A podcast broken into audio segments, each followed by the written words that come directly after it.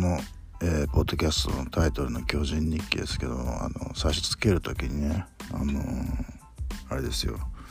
同名のあの文学のね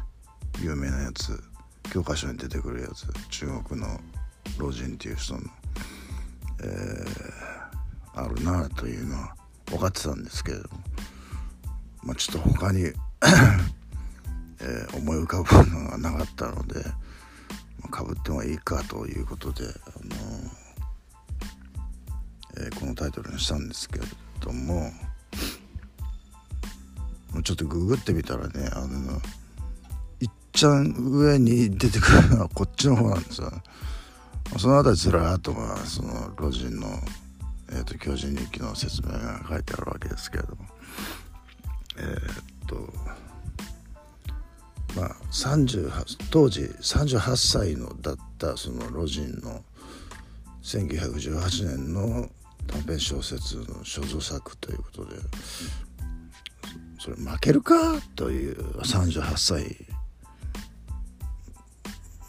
どんだけ頭が良かったか知りませんけれどもね。まあいいや。えっ、ー、とそれで昨日続きですけれどもあの昨日この録音終わってからですねあの妻が、えー、見たい番組がワーワーであると、えーまあ、キングダムっていうその、えー、カルト的なその、えー、ホラードラマなんですけれどもね。あの北欧ドラマかな。で撮ったのがあの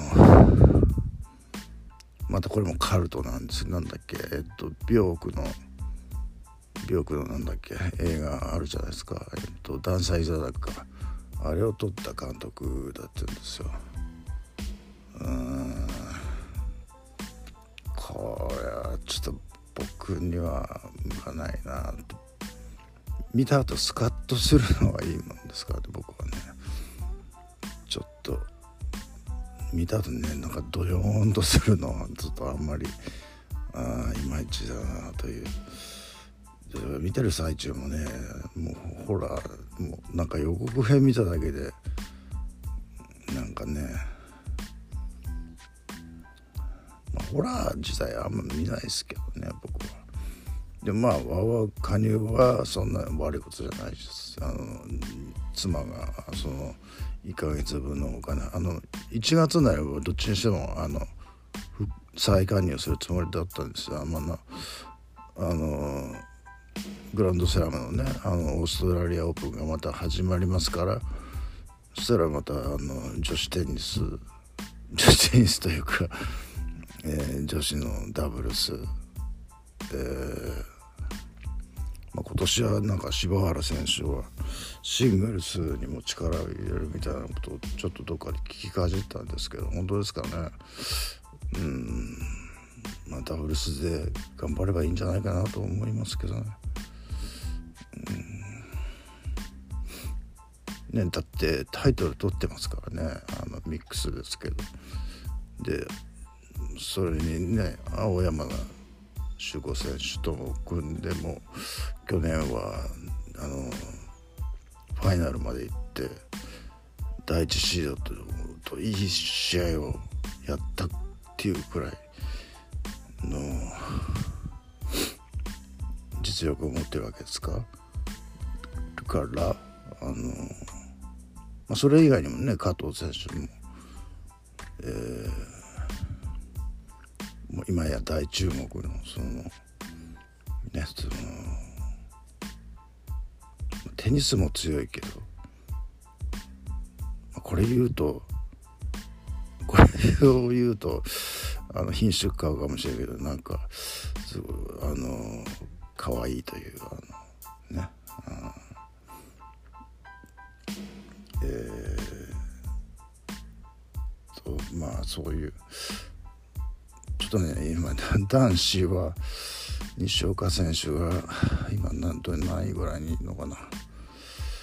えー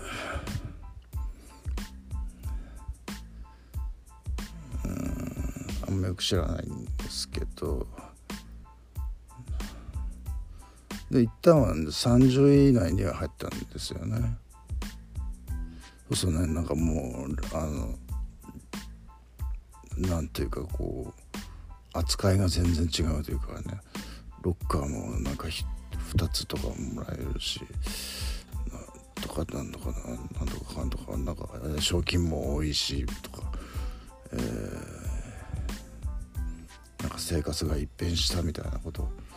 書いてましたけどね西岡選手、でも K はねもうトップ10プレーヤーですからね元。それが今ちょっとその何百位っていうところでもがいてるっていうのは本当にちょっと見ていて僕も辛いですけれども、えー、本当にねまたトップ10に戻れるものなら戻ってほしいですけれどもちょっとマレーやワウワウリンカでさえねあの下の方で苦しんでるまた怪我をしたりワーリンがねえー、でまあ俺もなんかえー、ラケット破壊みたいなこともあったですよね確か最近。えー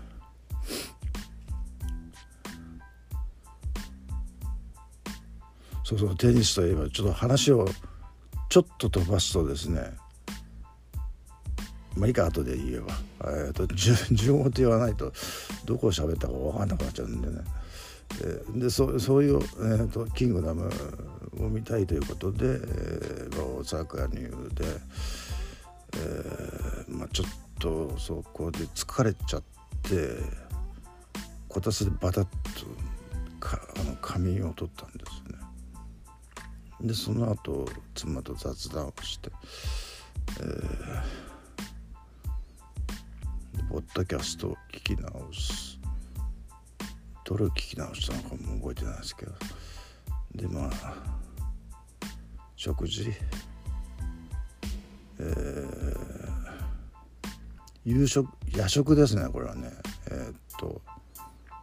人参の天ぷらと、えー、食べるラー油で焼いたサバのが2切れ。これ夜食ですね。えっ、ー、と9時に、えー、直前食べてで9時に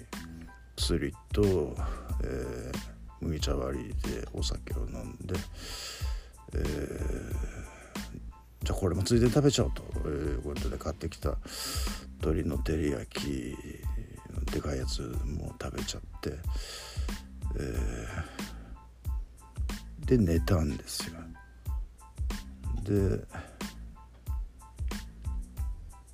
ああよく寝たというかんこうそういうなんか充実感とともに起きて、えー、時計を見ると2時35分、えー、もちろんあれですよ。あの午前深夜の2時35分ですけれども、えー、5時間しか寝てないんですよ。うん。5時間でよく寝たかみたいな、えー、で体重が7 9 3キロ、えー、この辺でちょっと今膠着状態ですね、まあ、そんなに筋トレもできないし運動もそんなにできないっていうことで、まあ、これはしょうがないかってえー、でサラチキのショーを一つとレンコンサラレンコンサラダがものすごいものすごいってことでもないですけど結構なボリュームで。食べるなかなか、えー、大変だったという。で、えー、42度のお風呂に、えー、その満タンにしてあのバスタブに満タンにして、まあ、5分ですね、うん、5分は限界かな。ちょっともったいない気がしますけどねお湯。うん。まあ、今今のところ妻はまだシャワーで済ましてるみたいですけど冬真冬になってくるとね多分あのお湯に入るようになると思うんですけど。でねあの昔のラジオをダビあのエアチェックしたやつを聞いてたらあの渋谷さんがねあのバンドブームの時に、えー、そのシャラン級を合格にする入れるか入れないかということについて他の審査員とどげんかをしたっていうんですよね。その シャラン級ってツンクがそのねメインになってやってるバンドじゃないですか。えー、僕は個人的にはあんまり好きじゃなかったんですけれどもでもその後のつんくのやった仕事っていうのはもうなんかこう日本の歌謡界にあのものすごいでかい影響を与えたということを考えるとこの時の喧嘩のどっちがどっち、まあ、渋谷さんは入れない方にあの主張したと僕は思うんですけどもねあの決して高級なもんではないしシャラン級の例えばずるい女ってすごい古い話ですけれども知ってる人いるかな？えー、まあそんなエピソードを聞いてまたちょっと寝ちゃったんですよね。あの朝方仮眠という感じで寝て夢を見たんですよ。でその夢の内容というのはですねテニスのセミファイナルで、えー、フェデラーとうちの母親が勝ってうちの母親がなんか出てくるんですよ。あのもう死んでるんですけどね。あのえっと戦ってフェデラーが勝って、まあ、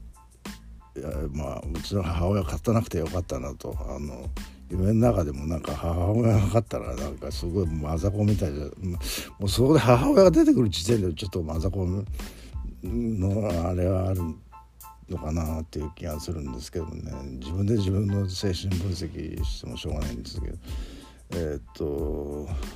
まあその後に続きがあるんですよ。あのファイナルもなんか知ってる女性とえー、っとフェデラーが戦って、まあ、結局フェデラーが優勝するわけですけれどもなんちゅう夢を見てるんだ俺はみたいな。えー、とそれでその夢夢って大体あの眠りが浅い時に見えるんですけれどもねあのうんラピッドアイムービングっつって目がこうくるくる動いてそのそういう睡眠の時に見るんですけど。だからやっぱ夢を見終わる時はっていうのはもう睡眠が浅いからもうパッと目が覚めるんですよね。ですぐスーパー行ってまあそこは7時からやってるスーパーなんですけど。も、えー、1809円プラス51ポイント。この51ポイントは何と何かというとですね財布の中の小銭をあのなくすために、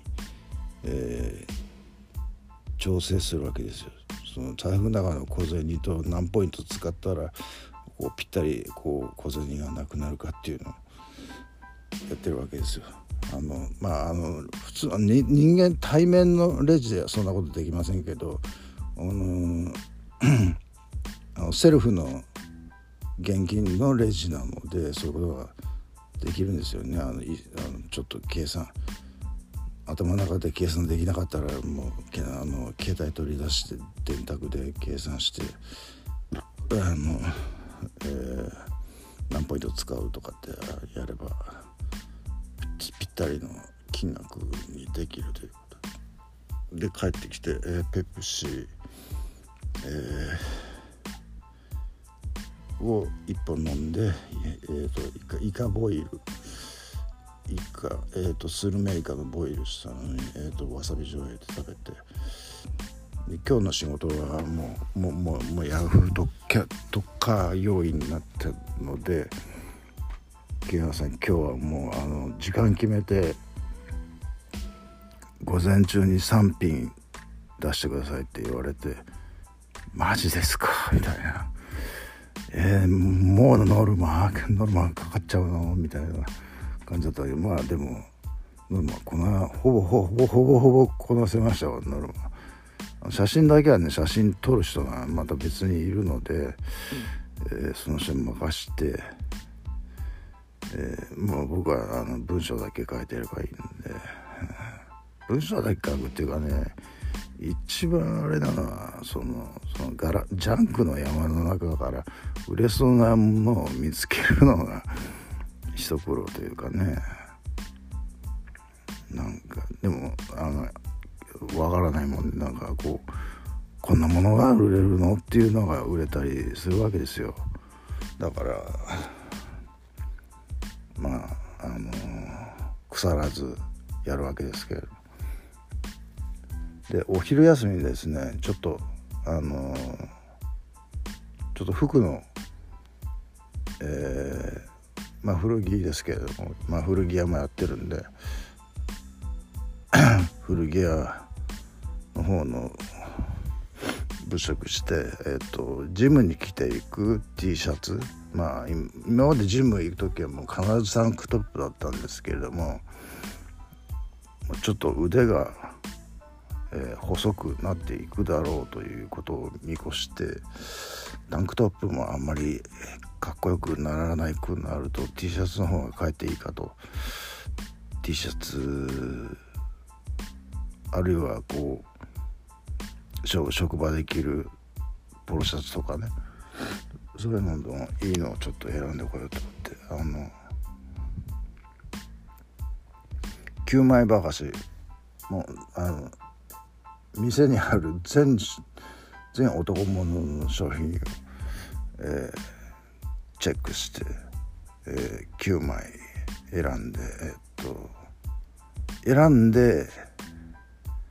試着してでなんだっけ生産する前に時計見たら「あもう1時じゃん」って「やばいやばい怒られる怒られる」って言ってもうなんかね慌ててあのこれどうしようどうしようと思って。とりあえずあの試着室にどさっとそれを放り込んであのえー、っとあの事務所に戻ったんですけれどもまだその僕のコーチのコーチ担当の職員さんが来て来てたかな？来てなかったかな？えっとでも僕の仕事をするのそういうの尻叩くようなことはなくてえー、まあ例のあの勢いでやる 職員さんがじゃあだこっちの方にキープしといて後で清掃すればいいじゃないのって言うから「あじゃあそうします」って。言ってまあ内側から開けられないこともないんですよ。その古着屋の裏戸っていうかねあの事務所に通じる戸をね。開けられるんですか？そう鍵が内側からかかってるんですけど開けて、まあ、取ってきてこれ生きがいキープっつってあの、えー、ハンガーにかけといたんですけど。さ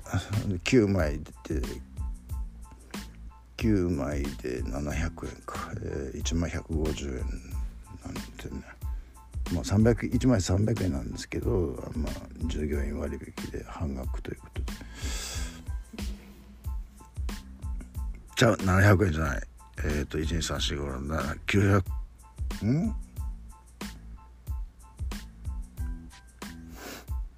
？1234あ6枚か。6枚。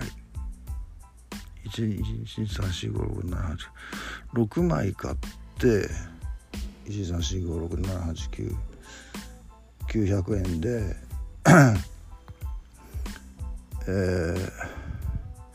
現金700円プラス PayPay200 円分でまあ900円と、えー、9枚じゃないんだよな。6枚なんだよここ間違えてで、えー、まあ今日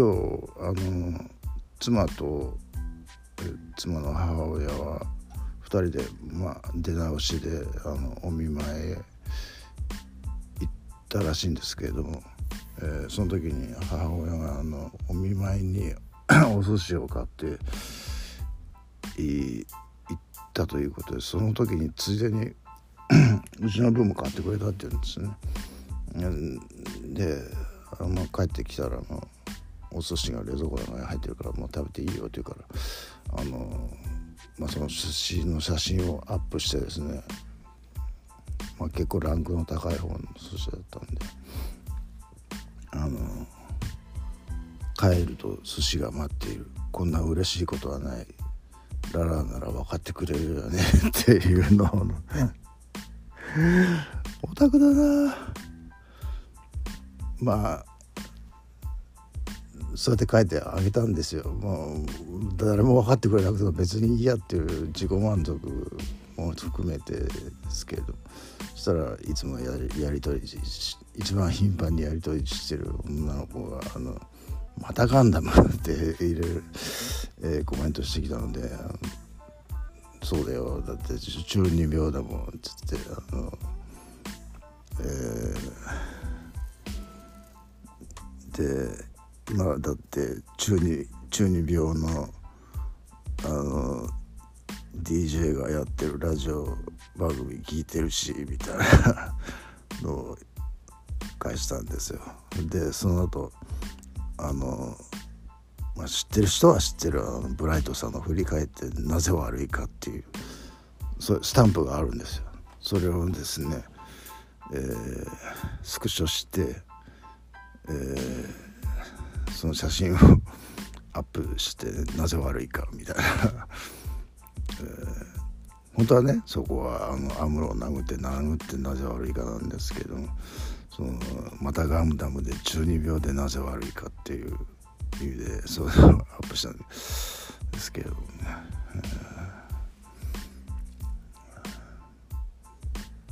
ええっとだ今日は本当はね4時まで残業する予定だったんですけどそうするとなんかまた別の仕事ちょっと押し付けられそうな雰囲気が出てきちゃうので「今日3時までです」って言って3時で上がってきちゃったんですけど、まあ、それで正解でしたね。えー、まあなんだかんだなんだかんだやってるうちにもう4時20分ぐらいになってああそういえば4時半からおもらいよいよ大村瑞月大村瑞月って言ってもあのであのわからないでしょうけれどもあの FM 杯の、えー、超絶オタク、えー、DJ というか、えー、そういう女性がいるわけですよと。えー、でプロフィールのところをちょっとクリックしてみると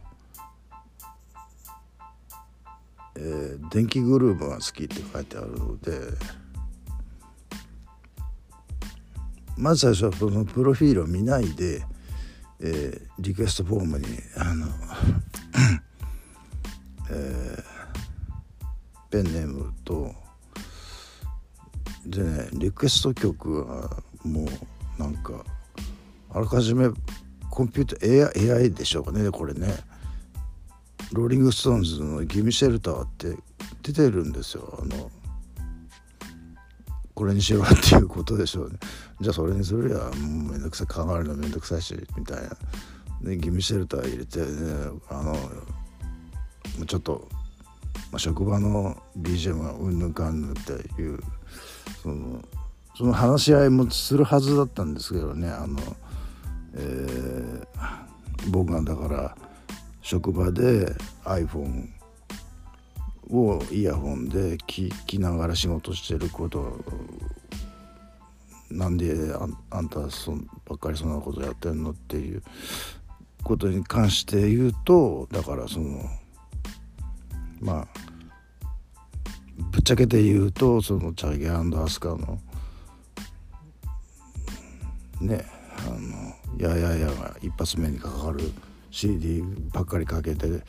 ななん今からそいつをこれからそいつを殴りに行こうかってもうなんかもうそれを聞くとムカムカしてあのラジカセぶっ壊したくなるってあの言おうかなと思ってる。っていうのはこうもう用意してあるんですよ。その言い訳はね。あの iPhone を聞いてる言い訳は。でもまあみんなその 選曲で満足してるわけで。僕だけがそのねあのそんなもうその他の曲もダサいんですよもう。あの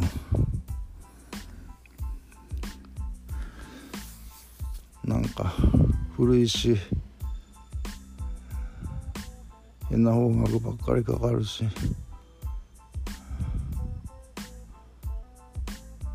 なので僕は残業の時はもうあの私物の CD をねそれでかけてやろうということであの持ってきたんです今日。も昨日か。昨日持ってきて持って行って、えー、それをかけて聞きながら作業やってたんですけども、えー、で今日出勤するとあの僕のデスクのど真ん中にそのローリング・ストーンズのノーセキュリティのケースがケースだけポンって置いてあるんですよね。あのまあそれに入れといてくださいとは言ったんですけれども入れてなかったんですよだからあのえー、その CD のところで仕事してると女性がいるんですけれどもその女性に断って「あちょっとこれ僕の私物なんで」っつってあの取ってきてあのケースの中にしまったんですけど「えそれ何?」って隣の女の子があのこの前あの一緒にその飲みに行った3人でねあの飲みに行った女の子が「あこれいいよすごく」っていうあの 最近ヘビーロテで聞いてるんだけどちょっとあじゃあ私聞きたいって言うから「あねじゃあ貸すよ」って言ってじゃあちょっと私のまあ借りてばっかりでもあれなんでっていうまあちょっとまあ本も貸した本っていうか漫画ですけどね。貸したりしたんであのじゃあ私の聞いてるのもあの明日持ってくるからってえ言うんで「ああじゃあありがたくお借りします」って。まあそうですね。CD ダビングカセットにダビングはできますが、まあ、カセットが売ってるかという問題もあるし、えー、焼こうとするとね一応外付けハードドライブ持ってるんですけど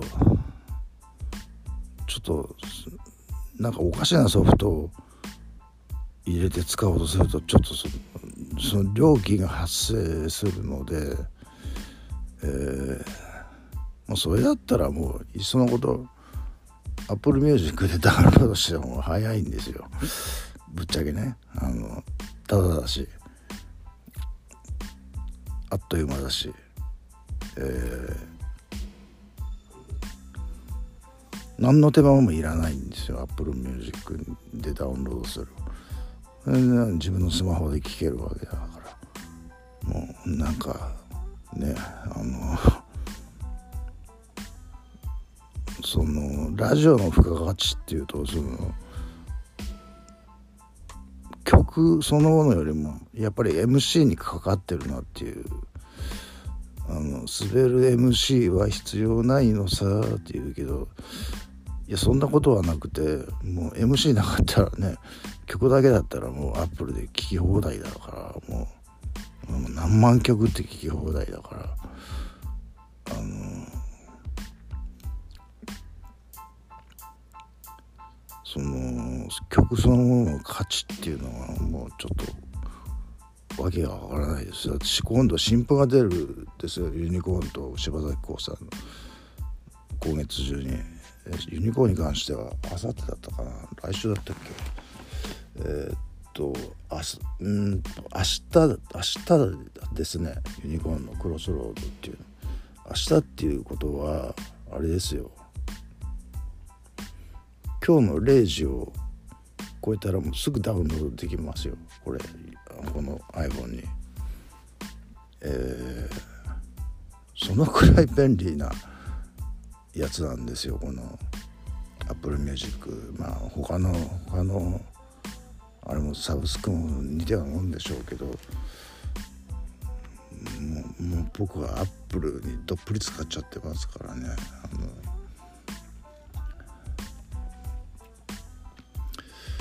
えー、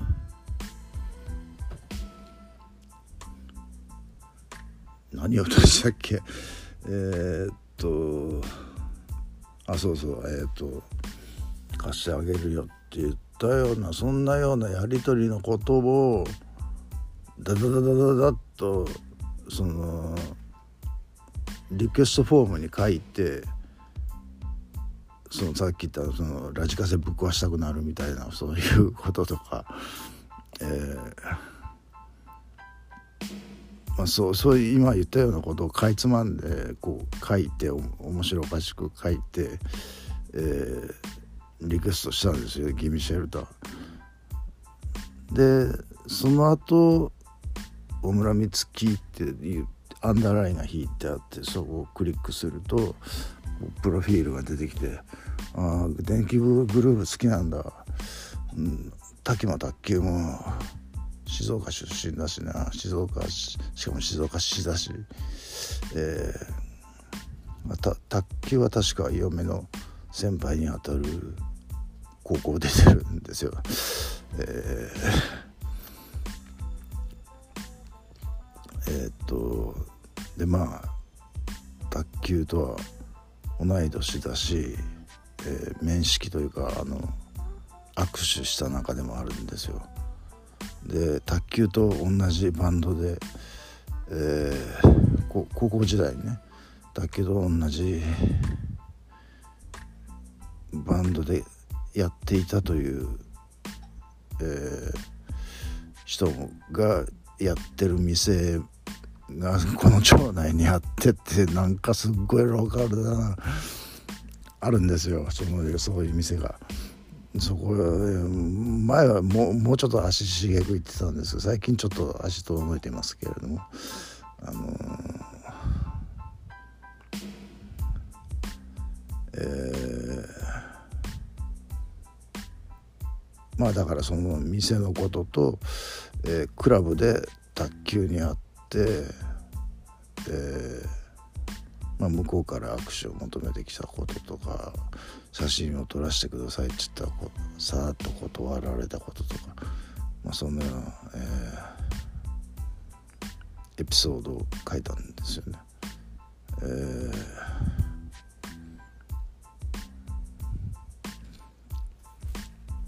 じゃそそれも読まれましてですね、えー、普通あよく分からない、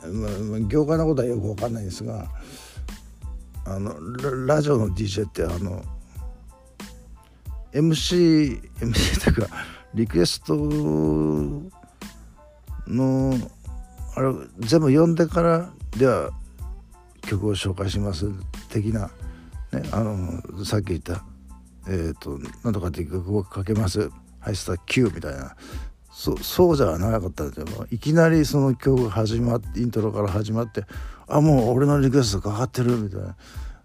ロックロックオンですよ。ロックオンですよ。あの録音準備してたんで。そしてじゃあこれ曲だけかかってあの文章読まれないのかなと思ったら曲にかぶせてあのリクエスト読んでるんですよ。でまあイントロのあたりで、えー、バババッと喋るまあもうそこはだから何秒で喋れ喋るっていうのも決めてあったのかどうかわからないですけど、まあ、だって今日速攻でそのラジオ聴きながら書いたメールですからね。えー、でその曲の終わり頃になって2通目の2本目のリクエストの文章も読まれたんです。その近くの飲み屋と行きつけのクラブ。みんな年が一緒で卓球と縁があるみたいな。まあ僕は直接は縁がないですけれども、えー、間接的に縁があるみたいなそういうね。でアクションもしたということでそそんなようなエピソードを書いたらそのことも読まれてですね、えー、それが曲にかぶってるんですよ。えー、だからエンディングエンそのなんていうのかなアウトローっていうんですか、えー、そこら辺とかぶしながらえー、っと、えー、MC が入ったんですけどね。まあ僕としてはねもうそれを録音してもこれ折ったあの爪を折ってっていうか爪を折ってっていうかすでに爪を折ってたテープにカセットテープに、えー、布テープを貼って録音できるようにしてそれあの「コッコごめんなさい」っていう感じでねコッコの、えー、ラプンツェルを消してその上その上上書きしたわけですよね。その、えー、大村美月さんの、えー、MC を。で終わったら止めましたけどね。だからうん。だから一人ラジオ局みたいななんか僕もねあのただポッドキャストに向かって喋ってるだけですけど、えー、まあそういう感じでリクエスト曲2通メールで出して両方読まれた「ピースピース」ということでえー、で残りのお金は3万8,000円、えー、と財布の中に3万8,000円ピタッと入ってると。でペイペイ残高が1193円だから3万9193円えー、あるわけですよ。えー、っとでまあ音引かれる分のお金は入れてあるのでその口座にねもうあらかじめあだからこれは生活費だけのお金でこれで行けばそれで済むので、まあ、いけないことはないなと。えー、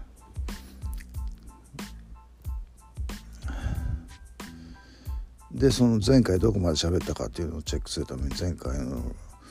吹き込みを聞きながら、えー6個いっぱい飲んでという感じで、えー、で今に至るみたいな、えー、そういう感じなんですが38分も喋っちゃいましたよ。えー、ダメですね。これを聞き直すとなると。またあでもまだ9時だからそんなに遅くはないですね。えー、なんだったら日付超えても別にえー、もうちょっととにかく競争状態なんであれですよ昨日薬屋行ったばっかりね薬屋から LINE が来て「お体の調子はどうですか?」ってそんなねあなたねまだ 1, 1錠しか飲んでないんですよその新しい薬よりそんな 急激に効果出るわけないじゃないですかっていう話なんだけど。まあ律儀に答えてあのまあ状況も説明しま説明のコメントのテキストで書いて送信しましたけどね。